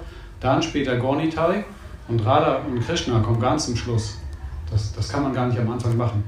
Äh, das ist äh, ein hoher Standard der Verehrung und auch in Tempeln gibt es gewisse Standards der Verehrung. Und Radha und Krishna zu verehren, das, äh, da gibt es riesigen Standard, den man einhalten muss. Und bezüglich der sexuellen Anziehung, ich kenne das auch mit, von Srila Prabhupada, es gab auch mal eine Situation im Flugzeug, wo er an der Stewardess hinterher geschaut hat und ein Schüler dann, Prabhupada, was machst du? Und er sagt, kannst du, hast du gerade der Frau? Ja, aber ich sehe sie anders als du. Ich sehe sie aus spiritueller Sicht, ne? also als, äh, als äh, sozusagen als Lakshmi Devi, ne? als äh, Manifestation von Lakshmi Devi. Ne? Sie ist halt eine Erweiterung, ne? die weibliche Verkörperung. Ne? Und äh, deswegen sagt äh, Shastra sagt ja auch, wir sollten jede Frau als Mutter ansehen, als Mata. Deswegen sagen wir immer Mataji, Mata, Mataji, ne? als Mutter. Wir sollten jede Frau als Mutter ansehen. Immer. Außer die eigene Ehefrau natürlich. Das ist natürlich was anderes. Wenn du die als Mutter ansiehst, dann ist es sehr schwierig, Nachkommen zu zeugen ne, in dieser Stimmung. Aber ansonsten, äh, deswegen ist das Training, das harte Training unter der Anleitung eines spirituellen Meisters sehr, sehr wichtig. Ne, wenn man das selber versucht zu Hause irgendwie, dann wird das garantiert scheitern. Und äh, mein Guru Maharaj äh, sagt in fast jeder Lecture, äh, betont er diesen Punkt, äh, Gemeinschaft mit Gottgeweihten haben, mit Sadhus. Ja? Wann immer möglich ist, mit einem reinen Gottgeweihten, mit dem Schwierteilmeister Gemeinschaft haben, dann kann man sehr, sehr schnell Fortschritt machen. Ich denke immer, also ich habe das immer sehr genossen, wenn ich in Indien war, in Gadagiri, zwei oder drei Wochen bei meinem spirituellen Meister und die Lectures zu hören, jeden Tag Lecture hören, zwei Wochen, konstant. Da, oh, da bist du völlig in einer anderen Welt. Da, die materielle Welt, hier Europa, Deutschland, Job und so weiter, Wohnung, alles weg, alles verschwunden. Und wenn dann der Zeitpunkt näher kommt, du musst nach Hause fliegen, dann, oh, meine Güte, warum kann ich nicht einfach hier bleiben? Man merkt, dass man dort eigentlich zu Hause ist. Man ist dort schon in der spirituellen Welt. Wenn ein spiritueller Meister anwesend ist und du, du merkst, er ist eine reine Seele, der spricht nur über Krishna, nur Krishna-Kata. Nichts anderes. Er spricht nicht mal über politische Themen, was ich hier teilweise anschneide. Über weltliche Sachen. Gar nichts. Null. Das hat viel gemacht mit den politischen Themen. Ja. Ja, manchmal ist das auch gut, so Beispiele zu geben, ne, damit das äh, so. Finde ich nicht. Aber ich bin, nicht, ich bin ja nicht allein, ja. ja. Okay. Ich wollte was sagen. Stimmt das, weil ich kann mir das vorstellen, Beispiel, wenn ein Spiritual Master eine Anweihung gibt. Mhm. Ähm, da kommt eine Dame, vielleicht ist hübsch oder, oder alt oder so, ist egal, ein Mann, eine Frau. Aber in diesem Moment ergibt ein spiritueller Name zu dieser Person. Und dann ist es spirituell, er sieht die Seele, er sieht diese schönen Eigenschaften, was diese Person hat, Krishna zu dienen. Ähm, das ist das Unterschied von dieser Reinheit zu sehen. Ähm, da, ich habe Beispiel ein Bild gestaltet in meinem Altar und dann ist ein Devoti gekommen und der Bildgestalt ist aus Stein, deswegen hatte ich keine Kleidung angelassen. Äh, und die Person kommt und sagt, wieso Radharani hat keine Kleidung an. Und äh, ich habe mir keine Gedanken gemacht über diese Sache. Aber dann kommt er und sagt, Und äh, es liegt an der Reinheit für die Person, wie man äh, Radharani, die, die Gopis sind. Vieles, äh, wir sind im Body-Konzept vielleicht. Das ist, was Frau sagt. Wir sind alle in körperliche. Und wenn die Männer, wenn die, besonders Brahmacharis, wenn, wenn die leben so viele in Ashrama und die sind eine hübsche Frau, dann werden die total aufgeregt. Warum? Weil die sind noch nicht so weit, die sind immer noch in diesem Körper. Mhm. Aber wenn du Beispiel an deine Tochter, an deine Mutter denkst, du denkst nicht, oh, ich will diese Person genießen. Mhm. Du siehst du das als Respekt, ne? Mhm. weil äh, es ist eine andere Spiritualität, also diese Reinheit ist. Und wir sind noch nicht so weit. Und es tut mir leid, aber ich sehe das überall, mhm. wo ich gehe. Dass die Männer drehen sie sich. Ne? Und, und sind, aber das ist Bali Konzept. Ein Devotee äh, anfangen zu gucken, oh, wie schon diese Mataji hat das dekoriert für Krishna, für Prabhupada etwas äh, Dienst gemacht. Dann sieht man etwas ganz anderes. Ne? Also diese Reinheit. Ähm, ja, das ist einfach, wenn jemand noch nicht so weit, man kann sie messen in Krishna, wo ist das? Wie man reagiert ne, in bestimmte Situationen. Mhm. Äh, diese Situation, deswegen Schiller Prabhupada sagt, wir müssen dienen zusammen, also zusammen in Gruppe immer kommen zusammen, weil wir lernen, wir lernen und wir merken, ich bin immer noch so schwach, ich habe immer noch, ich bin immer noch eingehaftet und jetzt merke ich schon jetzt meine Probleme, was ich habe. Wenn wir jetzt zu Hause sind und wir treffen keinen Mensch, dann wir denken, alles in Ordnung. Aber bei Devotis ist es so, Devotis, die sehen genau die Fehler, was wir haben. Andere sehen genau, was das Problem ist. Und der Spiritual Master sieht das auch. Also mhm. ich hatte das, ich habe viele äh, Lilas mit Satchidananda Swami. Er ist einer der, äh, weil wir treffen ihn oft. Er weiß genau, was ist bei mir drin. Drehen, mhm. drehen im Kopf. Ne? Sind Sachen, die ich sage zu kein Mensch und er weiß. Ne? Und ich sage, mein Gott, ich kann mir jetzt nicht vorne tun, weil die wissen alles über mich. Und das ist so peinlich. es ist wirklich so peinlich, da merke ich, ich bin so gefallen, ne? weil da kommt jemand, der so fortgeschritten ist und das sieht man, da ist ein Problem. Ne? Vielleicht alle anderen Devotees sehen das nicht, aber der reine Seele sieht das. Es ist egal, ob es mein Spiritual Master oder nicht. Mhm. Äh, man kann sie nicht verstecken. Ne? Vor allem von dem Spiritual Master, man ist so wie nackt praktisch. Er kann alles sehen und er weiß genau, was ist. Aber deswegen sind wir hier, äh, uns rein. Ja, das wollte ich nur bestätigen, das mit Das ist eine schön, schöne Geschichte. Also ich, ich kann das bestätigen. Äh, wenn man manchmal sagt, ja, der spirituelle Meister, der kann in das Herz des Devotis schauen, der weiß, wie du tickst, der weiß, äh, kennt deine Gedanken und deine, er kennt dich halt. So, dann klingt das für uns, ah, das muss ja etwas mit Mystik sein, ne? das glaube ich nicht. Und manchmal, der spirituelle Meister gibt einem einen kleinen Beweis dafür. Und ich habe das selber erlebt vor zweieinhalb Jahren in, in der Schweiz. Guru Maharaj war dort für eine gewisse Zeit. Ich glaube, das war, als du auch mit warst, Vishaka Priya und äh, Lakshmi Rupa.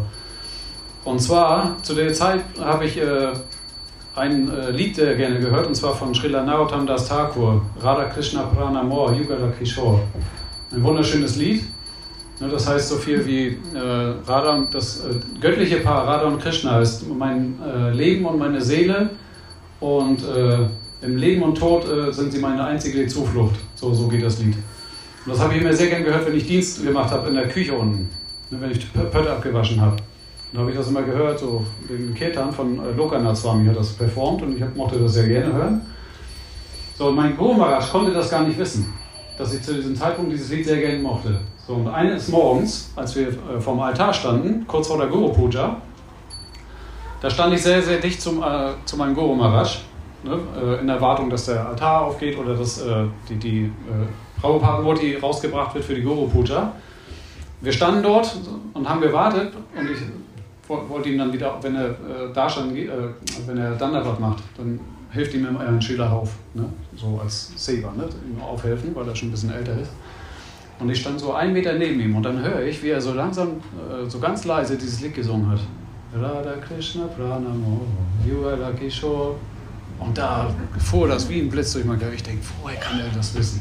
Wieso singt er ausgerechnet jetzt, wo ich neben ihm stehe, dieses Lied, was ich so gerne höre, in dem Moment? Und da wurde mir, sofort habe ich realisiert, das kann nur seine Mercy sein. Indem er mir zeigt, dass er weiß, wie was ich äh, im Herzen habe. Das, manchmal macht der spirituelle Meister sowas, damit du Vertrauen hast. Weil Vertrauen ist so wichtig, ne, dieses Shraddha, dass du Vertrauen in deinen Guru Maharaj hast.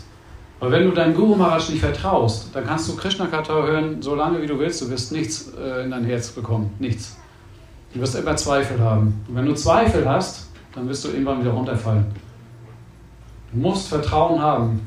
So, und manchmal macht der spirituelle Meister, wie bei dir zum Beispiel auch, dass du dieses Vertrauen gewinnst. Ja, der hat äh, Verbindung mit Paramatma. Er weiß, wie du, wie du bist. Das ist nicht nur irgendwie Theorie, hier schöne Geschichten mit Paramatma im Herzen eines jeden. Ja, er weiß alles, kennt alles, kennt deine Wünsche, deine Gedanken, deine Vergangenheit, deine Zukunft. Aber äh, Krishna gibt einem dann manchmal diesen Beweis, damit du wieder Vertrauen fasst, damit, du, damit er dich davor bewahrt, wieder runterzufallen und zu zweifeln. Und das ist äh, wunderbar. Diese, diese Mercy, also das, jeder wird das irgendwann schon erlebt haben oder noch erleben. Also, ja, es ist einfach äh, Gänsehaut-Feeling. Und ja, wie gesagt, ohne das Vertrauen äh, ist es sehr schwierig. Das, das, andere, was ich wollte auch sagen, wegen diesem Tod. Ne? Ich hatte, also in meinem Leben, war ich schon kurz vor Sterben, ähm, zumindest dreimal. Und ja, ich habe nicht an Krishna gefragt, vor verschiedenen Gründen, aber ähm, äh, ich hatte das Gefühl, Krishna wollte einfach, dass ich weiterlebe. Oder äh, ich weiß es nicht, wieso soll ich weiterleben. Eigentlich konnte ich, hatte keine Macht. Ja? Ich, ich habe einfach weitergelebt. Ja? Und also das kann auch das Gegenteil sein, dass im Moment des Todes äh, man denkt nichts und man denkt, jetzt ist Zeit des Herrn, aber äh, vor irgendwie Krishnas Anrechnung, man, man, man lebt weiter. Also bei mir es ist so passiert und, und ich bin immer noch hier und ich weiß jetzt nicht, wieso bin ich immer noch hier. Und dann habe ich gedacht, aha, weil ich war schon so oft also im Moment so tot, dann, das heißt, wenn der Zeit kommt, dann muss ich das akzeptieren und ähm, anderes sehen, weil so viele Chancen hat man schon bekommen. Mhm. Aber wahrscheinlich, wir, wir erinnern uns nicht mehr, wie oft sind wir schon gestorben, das ist das andere. Dass wir schon oft das tot waren, aber wir wissen nicht, wie das war oder so. Wir sind wir sind hier einfach so. Man, äh, viele, viele haben ja Angst vor bestimmten Tieren. Ne? Und, oh, man, gibt ja diesen Fall. Manche haben Angst vor Spinnen, der andere hat Angst vor Hunden. Und äh, da habe ich auch schon mal so ein bisschen spekuliert. Ja, vielleicht kommt das daher, dass man schon mal sein Leben aufgeben musste wegen äh, dieses Tieres. Ja. Ne? Und das ist noch irgendwie ein, ein, ein Samskara, den, dass man noch, den Eindruck hat man noch irgendwie gespeichert. Ne? Man, man, deswegen manche haben zum Beispiel gar keine Angst vor Schlangen. Ne? Oh, Schlange, oh. Ne? Und andere, ne? wahrscheinlich sind da so noch irgendwelche Eindrücke gespeichert. Ne? Feinstoff, den Körper. Ja. Wolltest du noch was sagen? Ich wollte was sagen. Ich was sagen. Ja, ich erinnere mich, dass ich mal in der, in der Straßenbahn in Düsseldorf, da war ich ganz junge Devoti, mit Utal sind wir auf Harinam gegangen. Und da bin ich in Ohnmacht gefallen, weil da keine Luft, da war so eine, die Luft so stickig. Da bin ich in Ohnmacht gefallen und fand mich wieder auf, auf so einem Sitz da sitzen.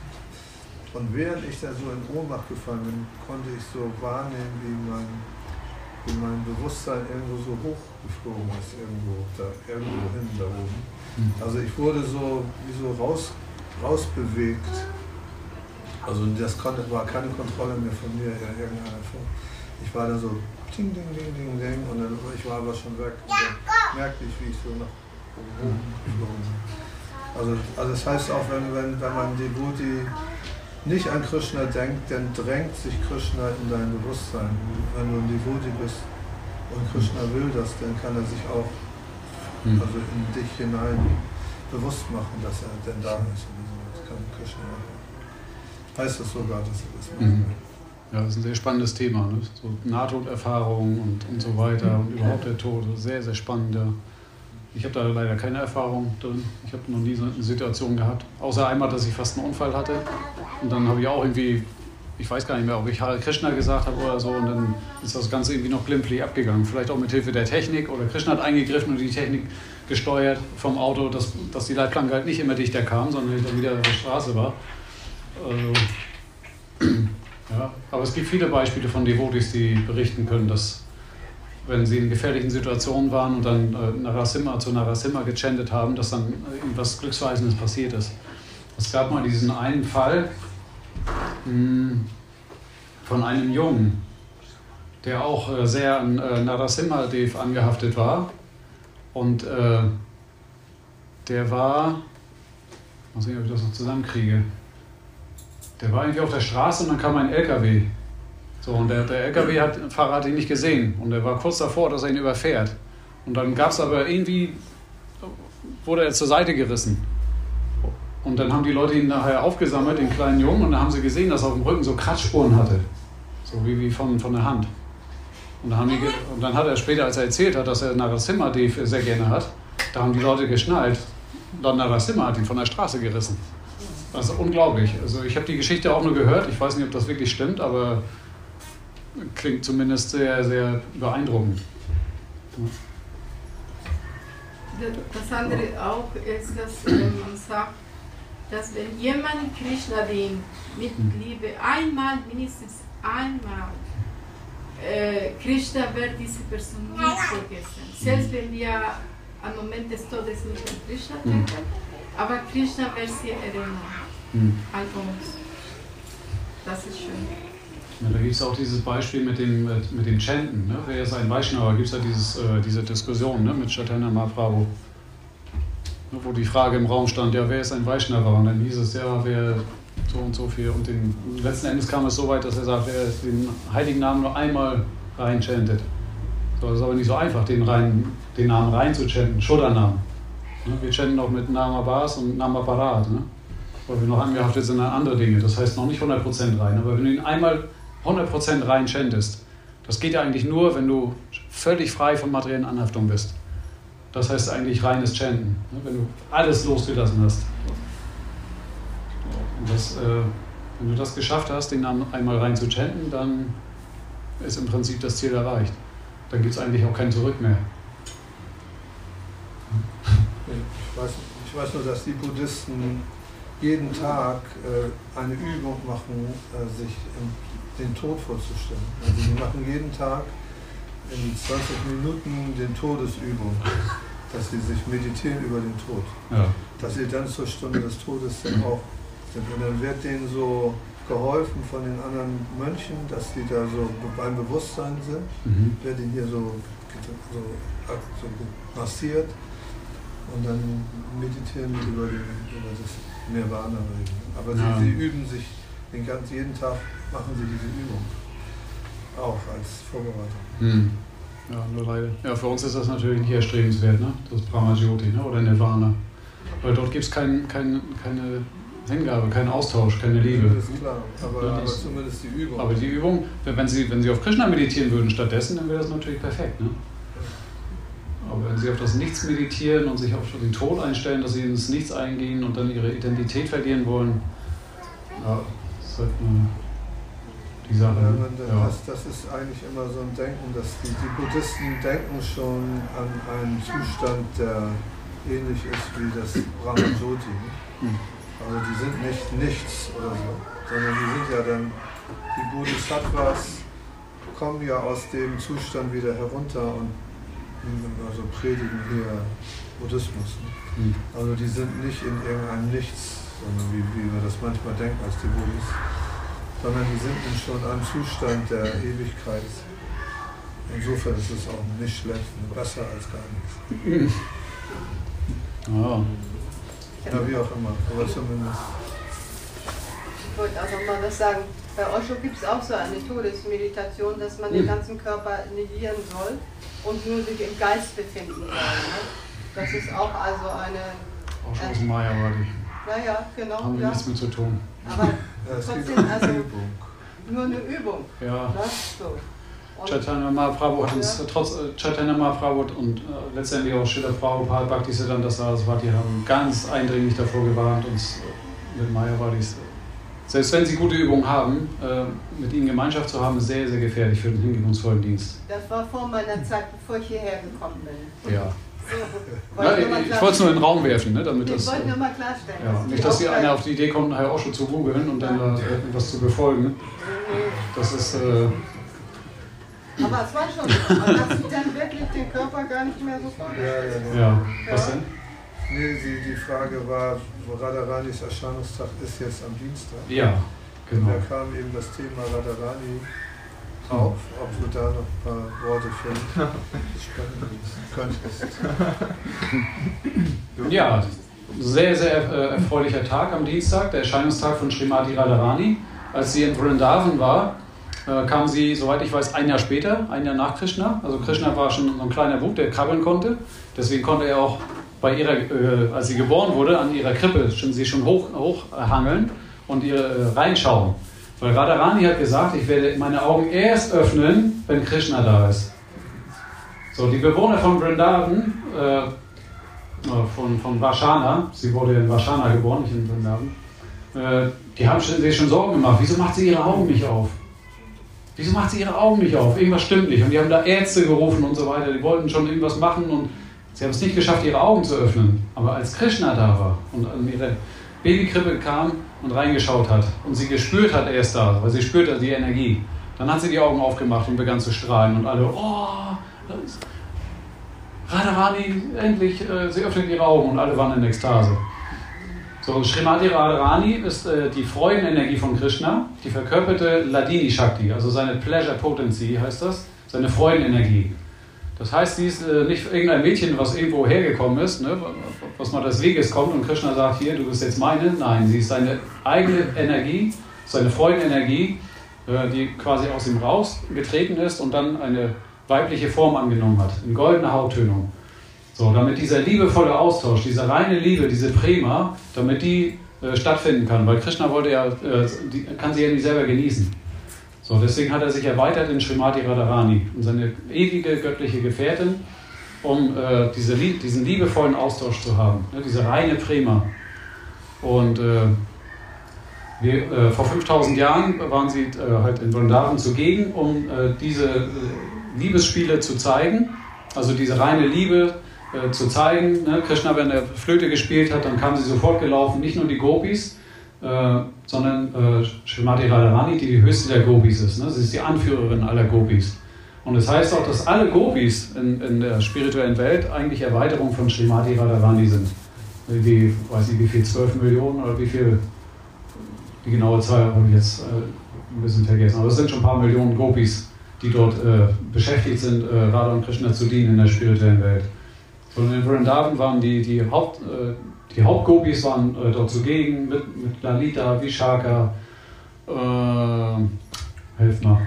Mm, Chakra, äh, Chandravali und so weiter. Ne? Ja, und die. Es so. gibt zwei Gruppen. Die eine Gruppe, wir, also Bhaktisiddhanta hat gesagt, wir sind in dieser Gruppe von Radharani Lalita Vishaka. Vishaka genau. wir, sind, wir sind Dienerin von Radharani. Wir sind in dieser Crew.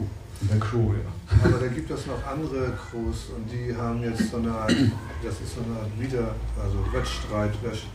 Chandravali und Pali und äh, diese ganzen Sound, die haben, das sind andere Gopis, die auch ihre Gruppe wieder haben. Mhm.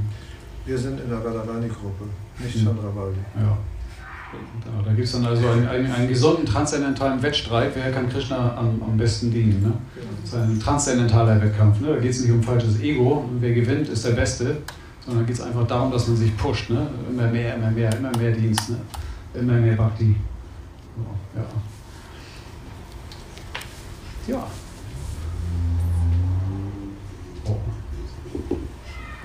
Ist noch was zu sagen zu Schwimmati Radharani? Vergessen, ja. also Ah, da fällt mir ein. Es gibt Abhishek. Abhishek. Da fällt mir gerade was ein. Ja, ja. Letzte Sonntag gibt es Abhishek. Ne? Ja. Über Srimati Radharani hatte ich auch schon mal eine Lecture gegeben gehabt, erinnere ich mich, ich glaube vor zwei Jahren. Und äh, da gab es ein schönes Buch, äh, die Glorious, nee, The Beauty of Srimati Radharani. Da wird beschrieben, äh, wie wunderschön sie ist und mit welchen Kleidern und, und welche Blumen und so, Girlanden und Schmuck und so weiter. Ne? Natürlich äh, alles aus der transzendentalen Sicht zu sehen, ne? nicht mit lustvollen Gedanken. erinnern wir uns immer, dass Srimati Radharani eigentlich die Mutter aller Mütter ist. Ne? So, sie ist die höchste Mutter. Ne? So, wir können im Prinzip Krishna als Vater ansehen und äh, Radharani als Mutter. Ne? So, wenn man so ein bisschen diese Sichtweise hat, kann das äh, auf jeden Fall äh, hilfreich sein. Und eigentlich ist es auch so, dass wenn man äh, Krishna Kata hört und äh, die, über die transzendentalen Spiele hört von Radha und Krishna, dass diese materiellen, lustvollen Gedanken verschwinden. Weil diese Geschichten, diese Lilas so transzendental und rein sind, dass äh, diese Unreinheiten aus uns rausgewaschen werden. Das heißt, sie werden gereinigt. Das heißt, äh, Radharani und Krishnas äh, Lilas in Vrindavan sind äh, total reinigend. Also, und, äh, wenn mein Guru Maharaj in, in Gadagiri auch über Radha und Krishna mal äh, gesprochen hat in der Lecture, das, das war einfach, das ist äh, unglaublich. Also wer da irgendwie noch andere Wünsche hat an, an materielle Sinnfreuden, da, da stimmt dann irgendwas nicht. ne? Also man, man spürt das schon, das ist äh, total äh, reinigend. Ne? Das ist ja auch so, dass Radharani sagt zum Beispiel, ich liebe nur Krishna und keinen anderen. Und wenn wir diese Geschichte hören oder Bilder sehen, dann denken wir, oh, vielleicht könnte ich auch Radharani mal genießen. Das ist ja diese verunreinigtes Bewusstsein. Wenn wir, als, wir sind ein Mann und so, jede Frau, die wir sehen, denken wir, das könnte ja, können wir ja auch mal genießen vielleicht, weil wir völlig verunreinigt sind. Aber in diesem Form ist es immer klar, Radharani ist nur für Krishna, nicht für uns. Mhm. Unerreichbar für ja, uns. Wir sind, wir, sind da nicht, wir sind da gar nichts. Ja. Wir können da gar nichts machen. Nee. Radharani ist immer für Krishna da. Und äh, das ist die transzendentale Welt. Das heißt, wir können mit unserem Ego nichts erreichen bei Radharani. Die, die Männer haben ja immer die Illusion, sie können jede Frau besitzen, wenn sie so ein bisschen mhm. freundlich lächeln. Aber das funktioniert nicht. Wir können Radharani nicht umstimmen, dass sie mit uns vielleicht äh, mal ein paar schöne Tage verbringt, sondern Radharani ist nur für Gott. Und das alleine reinigt schon das Bewusstsein, dass wir da klar werden, okay, wir sind einfach nur unbedeutend und wir müssen auch Krishna dienen. Mhm. Und das ist die Natur. Und das ist diese Reinigung, die dann stattfindet, wenn man merkt, mhm. okay, ich, da kann ich nichts, da kann ich nichts machen in meinem, mit meinem falschen Ego, dann muss ich einfach nur ganz demütig und bescheiden anfangen, auch mal Krishna zu dienen. Ja, Radharani ist durch nichts zu beeindrucken. Da kannst du mit einem Ferrari vorfahren, mit, mit, dein, mit, dein, mit, mit, kannst mit deiner, mit deiner Barclay oder Visa-Card rumwedeln. Das Einzige, was Radharani beeindrucken wird, ist, äh, wenn du Liebe zu Krishna hast. Und wenn du Krishna dienen möchtest, dann ist Radharani äh, erobert. Das heißt, du kannst Radharani nur erobern, wenn du wirklich Krishna dienst und dienen möchtest, weil dann bekommst du ihre Mercy. Und der Maha Mantra, so heißt es auch, ist eigentlich Radharanis äh, Treasure, ihr Schatz. So, und wenn, wenn du den reinen Namen chantest, dann ist Radharani beeindruckt. Dann sagt sie, ja, jetzt kannst du auch zu Krishna. Sie ist im Prinzip die letzte Türsteherin, weißt du, die letzte äh, Wächterin, die äh, dich reinlässt zu Krishna. Ne? Absolut. Ne? Weil Krishna ist ihre. Selbst Krishna ist, gehört nur ihr. Und wenn sie dir erlaubt, äh, jetzt kannst du auch Gemeinschaft mit Krishna haben, dann hast du es geschafft. So, das heißt, ihr Herz musst du erobern durch Bhakti, genauso ne, wie Krishna selbst. Das ist das Prinzip. Diese Geschichte von Lakshmi. Lakshmi wollte in diese Rasatanz kommen mhm. und sie durfte nicht, weil sie so fein war, weil sie so reich war. Ähm, die Gopis durften in den Rasatanz kommen, der Betrug war, die mussten Chapatis machen aus Kudum. Ne? Mhm. Also wenn jemand ist bereit, Chapati zu machen aus Kudum, dann das heißt, die, die sind so, die warten die nicht. Also das aber Lakshmi musste warten da, weil sie, also so ist bei uns, also was wir denken, diese Reichtum, es ist nicht Reichtum, sondern es ist ganz anderes. ja. Ein, ein Beispiel für uns ist auch, wenn äh, Stolz, wenn man Stolz entwickelt im, im hingebungsvollen Dienst, dann äh, wird Krishna auch verschwinden. Es gibt das Beispiel, dass Krishna aus dem Rasatanz verschwunden ist, weil die Gopis äh, zu stolz wurden. Das ist das super Beispiel für jeden Bhakta, für jeden Devotee, dass wenn man Stolz entwickelt und sagt, oh, Krishna mag nur meinen Kirtan, er mag nur meine Lectures, er mag nur meinen Seva, meine Aratis, oder er mag nur, wenn ich ihn anziehe, dann wird Krishna auch sagen, ich verstecke mich, ich werde dir schon zeigen. Ich werde deinen falschen Stolz brechen. Das ist aber auch Krishnas Mercy, wenn er das tut. Und äh, es ist auch nicht so, äh, dass man, äh, man sollte auch nicht glauben, dass Bhakti Yoga, der Pfad des hingebungsvollen Dienstes, so einfach ist. Das ist nicht einfach. Jeder Devotee, der schon jahrelang dabei ist, wird wissen, dass Bhakti Yoga ein schwieriger Pfad ist. Sehr viele Hindernisse können kommen. Sehr viele Steine können in den Weg gelegt werden. Das passiert aber nicht, weil Krishna nicht möchte, dass du zu ihm kommst, sondern weil er dich testet. Er möchte sehen, ob du in schwierigen Situationen äh, immer noch an ihn denkst. Und das ist äh, auch eine sehr wichtige Lektion. Ich habe das äh, vor zwei Tagen bei der Arbeit gehört, eine Lecture, die mir das nochmal wieder ins Bewusstsein geholt hat. Äh, dass äh, ja, Calamities, die Lecture, da ging es um Calamities in Bhakti Yoga, dass, äh, dass man da nicht aufgeben sollte und sagt, ach, das bringt ja alles nichts, ich leide ja noch mehr, wenn ich versuche, Krishna zu dienen. Nein, Krishna will halt sehen, ob du auch durch harte Gewässer durchgehst, ne? ob du auch durchs Feuer gehst für ihn. Ne? Weil einfach so Seva machen, ohne Schwierigkeiten, ohne dass irgendwas stört, das ist ja einfach. Da wirst du ja nicht getestet. Ne? Wenn dich jeder in Ruhe lässt, nicht mal eine, eine, eine Mücke kommt, um dich zu stechen und, und zu nerven, ja, wie kannst du denn wissen, ob du wirklich schon äh, Liebe zu Krishna hast? Nee, Krishna testet deine Liebe, deine Bhakti. Und da gibt es sehr, sehr viele äh, Beispiele im, äh, im, im äh, Chaitanya Charitamrita auch, im Srimad Bhagavatam, wie Krishna das teilweise testet. Ja, und Prahlad Maharaj war sehr, sehr hart im Leben. Ne? Immer wieder das Beispiel Prahlad Maharaj. Ne? Deswegen äh, ist er auch so prominent in der ISKCON. Ne? Prahlad Nisimha. Bei Prahlad Maharaj war das beste Beispiel, er hat sich durch nichts stören lassen, durch keinen Umstand.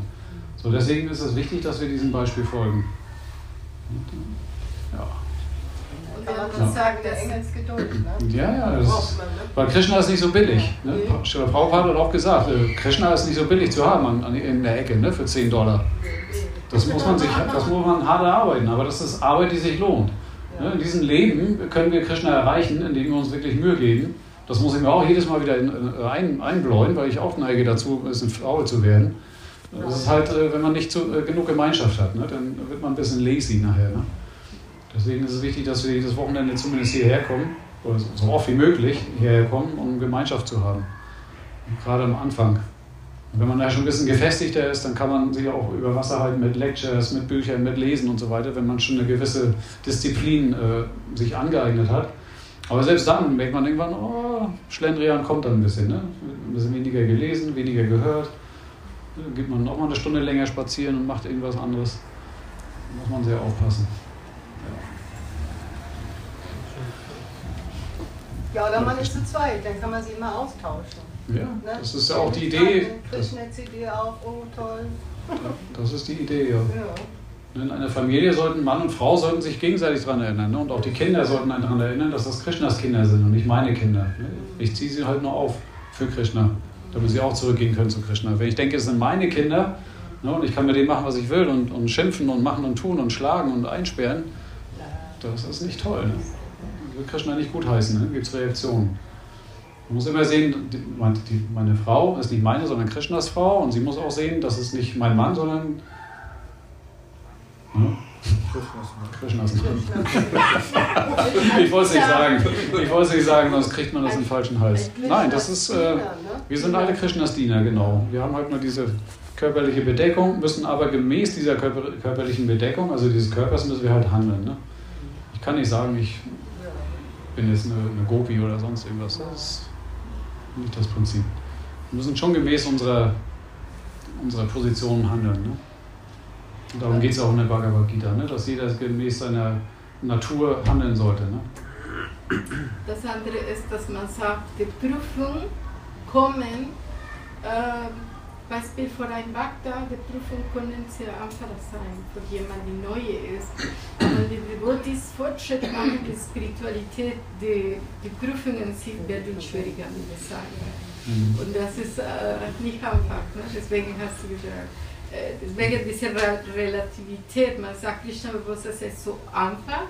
Prabhupada sagt Chandhar Krishna, nimm Prasadanandi Hari. Ja, aber auf der anderen Seite ist es sehr schwer, weil es hat nichts zu tun mit diese normalen Sachen, sondern Spiritualität und dann kommen diese Prüfungen. Und selbst wenn jemand angebeigt wird, der erste am und zweite am Bein, man sagt, der Spiritual Master gibt eine Prüfung für die Schüler. Ja? Prüfung ist und ähm, bei den Sannyasis ist es auch so. Die kriegen auch Prüfungen, die sind viel höher als uns. Mhm. Ja? So deswegen muss man immer wieder alert und bereit sein, Krishna, ja, sonst. ja. Ja, das, äh, zum Beispiel, ich, äh, ein Devoti zum Beispiel, der hat mir erzählt, als er seine zweite Einweihung äh, hatte, oder sie stand bevor, davor ist er todkrank geworden. Er hat gedacht, er stirbt. Er war so krank wie noch nie in seinem Leben, zwei Wochen lang im Bett gelegen und Fieber gehabt, geschwitzt, äh, alles Mögliche, was man hat, wenn man äh, richtig krank ist, mit Erbrechen und so weiter. Er hat gedacht, er stirbt, er schafft das gar nicht bis zur Einweihung. Also sowas kommt dann auch schon mal davor. Und dann gab es auch andere Beispiele, wo nach der zweiten Einweihung plötzlich das Auto wird gestohlen, das Haus brennt ab. Also so, so krasse Prüfung. Ja, ja, ganz äh, richtig heftige Sachen. Wahrscheinlich haben deswegen einige auch Bange vor der Zweitanweihung. ich weiß es nicht. Also es kann, kann unterschiedlich sein. Manch einer kriegt gar nichts. Ne? Das kommt immer darauf an, äh, Krishna macht immer genau das Richtige für jeden einzelnen Devotee, was er braucht, um Fortschritt zu machen. So, wenn einer das nicht braucht, so eine knallharte Prüfung, dann ist das eben so. Soll er sich zwar nichts drauf, ein, nichts drauf einbilden, aber das kann auch später mal kommen, ne? dass dann irgendeine Prüfung kommt, auf eine andere Weise. Krishna ist perfekt. Krishna macht alles in perfekter Art und Weise, zum richtigen Zeitpunkt, am richtigen Ort, in der richtigen Dosis. Ne, Krishna ist nicht einfach so spekulieren, ah, ich gebe hier Gießkannenprinzip, ne? ich gebe allen das Gleiche. Krishna ist nicht so.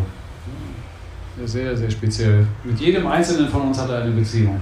Und die möchte er wieder auferlebt wissen. Ne?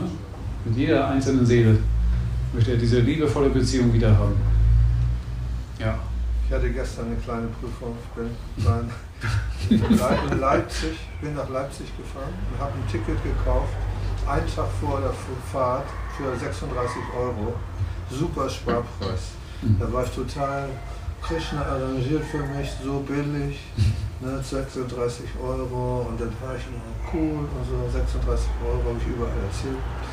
Dann bin ich wieder zurück, auf dem Weg zurück. Ne, äh, Vadim hat mich hingefahren, zurück steige ich ein, soll aussteigen in Bitterfeld, okay, umsteigen. Steige aus, Bitterfeld, da steht schon der Zug auf der anderen Seite, Hamburg, stehe ich da so, Hamburg-Altona, steige ich ein. Plötzlich merke ich, äh, der fährt aber mega langsam und so. Und dann plötzlich ist eine Haltestelle, alle aussteigen. Ja, wieso alle aussteigen? Ich bin da noch gar nicht in Hamburg. Da sagt er, ja, die sind, das ist hier so ein, so ein Bummelzug, die sind hier im falschen Zug.